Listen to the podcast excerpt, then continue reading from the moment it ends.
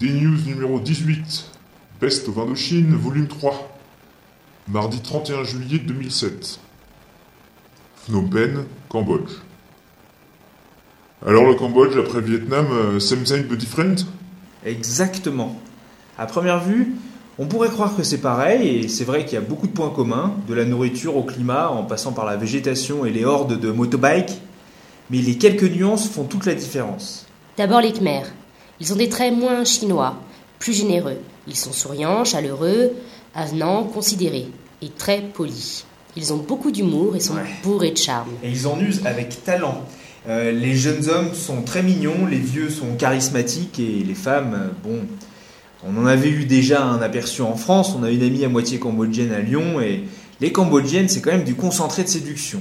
Elles sont menues, jolies, coquines et chaleureuses à tout âge. Plus elles sont jeunes, moins elles ont de gêne, n'est-ce pas Damien?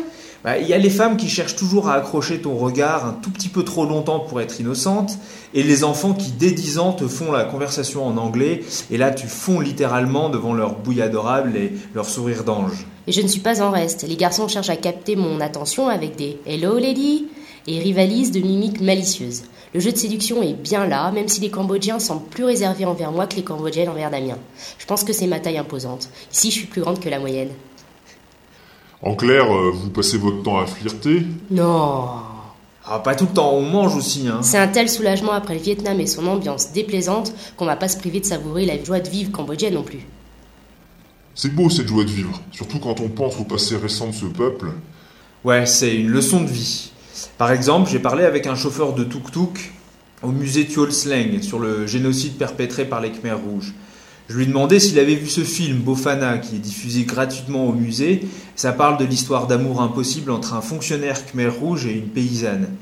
Et bien entendu, le film se finit tragiquement. Bon bah le bonhomme, sans se départir d'un brillant sourire, m'a répondu que oui, il avait vu le film, mais il n'avait pas trop envie de le regarder encore parce que toute sa famille a été tuée par les Khmers rouges et ça le rend triste. Makes me cry, all my family dead. Attendez, euh, vous ne vous adressez pas non plus à un expert. euh, J'y connais rien, moi. On peut faire un bref retour en arrière? Bien, les problèmes commencent lors de la guerre du Vietnam. Conserver une neutralité est alors illusoire et les armes comme les troupes nord-vietnamiennes passent par le Cambodge. Lon Nol, soutenu par le gouvernement américain, renverse le roi Sihanouk qui avait donné son adhésion aux communistes. S'ensuivent ensuite cinq années de guerre civile opposant les Khmers rouges, mouvement révolutionnaire initialement affilié au roi et subventionné par la Chine, et le régime ultra corrompu de Nol. Un dictateur corrompu mis en place par les Américains. Tiens Comme par donc. hasard. Et c'est en avril 75 que les Khmers rouges, menés par Pol Pot, libèrent entre gros guillemets Phnom Penh. La population est chassée des villes vers les campagnes dans le but d'édifier une société exclusivement agraire. Une société parfaite, affranchie de la, je cite, diabolique influence de l'Occident, une société autosuffisante et indépendante de toute aide extérieure. Une société dans laquelle tous les Khmers sont égaux, toujours entre guillemets, et œuvrent de concert pour la gloire de l'Ankar, l'Ankar ayant été la dénomination officielle du nouvel ordre instauré par Pol Pot. Un mystérieux personnage, ce Pol Pot.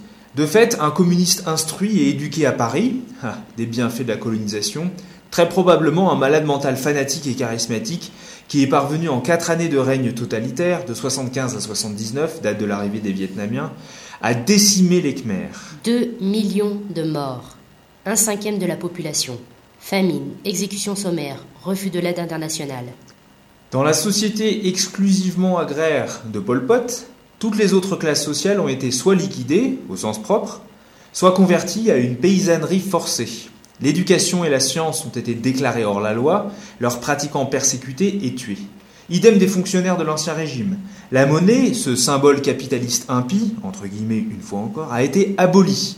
Le Cambodge tout entier a dû obéir à un système agricole communiste ultra radical et féodal, dans lequel toutes les richesses produites étaient prélevées par l'Ankar, l'ordre, qui les redistribuait au compte-gouttes et selon son bon vouloir, la plus grande partie servant à acheter des armes à la Chine, banni la technologie mais conservé les armes à feu qu'elle a inventées. car l'idée que se faisaient les Khmers rouges d'une société où les individus sont égaux était pour le moins surprenante. Les anciens paysans avaient été élevés au rang de citoyens modèles, le peuple de la base, comme ils appelaient ça, tandis que les représentants des autres catégories socio-professionnelles qui avaient su passer au travers des épurations s'étaient vus réduits au plus vil statut d'esclaves, le nouveau peuple, ils appelaient ça.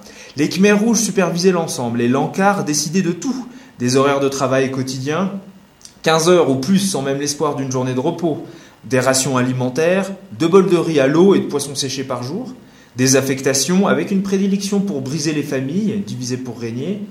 Les sbires de l'Angar étaient tout-puissants et avaient droit de vie et de mort, de viol, de passage à tabac, de torture psychologique et physique sur leurs esclaves.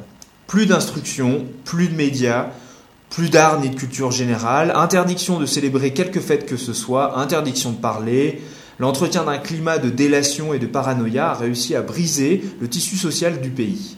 La médecine faisant partie de la liste sacrilège désignée par Pol Pot, euh, les gens, hommes, femmes et enfants, qui n'étaient plus en état de travailler au champ, parce que la, malnutrition faisait des victimes par dizaines de milliers, bah, ces gens qui se blessaient ou tombaient malades étaient abandonnés à leur longue agonie pour économiser, je cite, de précieuses balles. Une société parfaite, le Kampuchea démocratique, notez l'adjectif.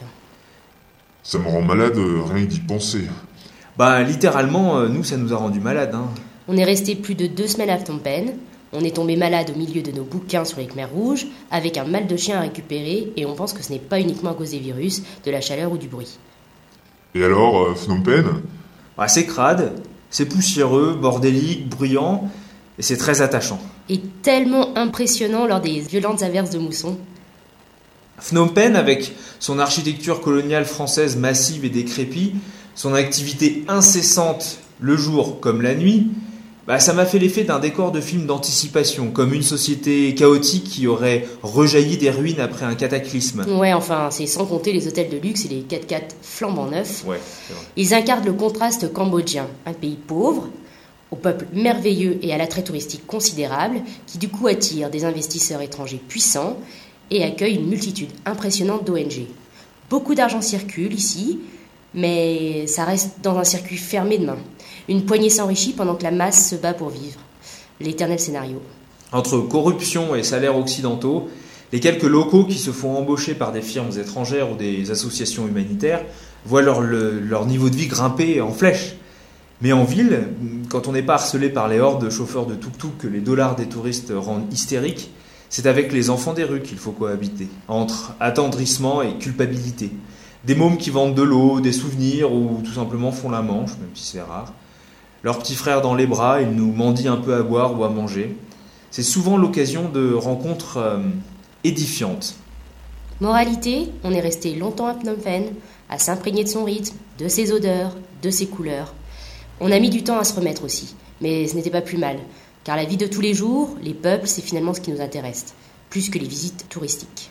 en plus de ça, euh, la fatalité s'acharne. Ou est-ce que c'est les actes manqués euh, pour qu'on loupe les attractions? Par exemple, trois tentatives pour visiter le palais royal, deux fois on a manqué l'horaire, et la troisième, notre tenue n'était pas compatible. On a abandonné. Et on a continué à flâner à l'aube dans les marchés, à manger des salades de nouilles au nem, à boire des milkshakes aux fruits, à papoter avec les chauffeurs de tuk-tuk et les gamins des rues. Des chiffres. En dollars, car ici le riel, la monnaie courante, complètement instable et boudé par tout le monde. Un dollar, un repas au marché. 5 dollars, une chambre avec ventilateur et salle de bain. 10 dollars, une chambre avec climatisation et salle de bain et eau chaude. 4 dollars, le trajet Phnom Penh Siem Reap en bus, 6 heures de trajet pour 340 km. 10 dollars, une nouvelle tenue pour Damien, deux chemises et un pantalon léger. Une soirée Planète D fait son cinéma au Centre culturel français à Phnom Penh. 40 dollars le passe pour 3 jours dans les temples d'Angkor, une visite difficilement contournable et qui vaut son pesant de cacahuètes. 200 le nombre de personnes abandonnées. abonnées. Abandonnées par la D-News. C'est-à-dire qu'on a fait du tri et puis on a décidé d'abandonner 200 personnes. Ça, c'est le régime, nouveau régime démocratique de Planète D. 20 km/h, la vitesse à laquelle roulent les trains. Une attaque de singe a encore. Saloperie, va. Un carton rouge à Alain Delon qui utilise son image à grand renfort de panneaux publicitaires géants où figurent la Tour Eiffel et l'Arc de Triomphe pour vendre des cigarettes aux Cambodgiens sur le slogan Le parfum de la France. La honte 19 personnes dans un pick-up, deux dans la cabine à l'avant, plus un scooter, plus Buzz, notre tandem, 15 Cambodgiens, nous deux entassés à l'arrière ou sur le toit. 12 heures de trajet pour faire 400 km, 3 heures d'attente à Phnom Penh, puis 7 heures dans le pick-up suscité, changement de pick-up à Sisophone, attente 1 heure pour trouver des gens et du chargement, et enfin 1 heure de trajet jusqu'à Phuaphet, la frontière thaïlandaise. Ouf. Morceau choisi.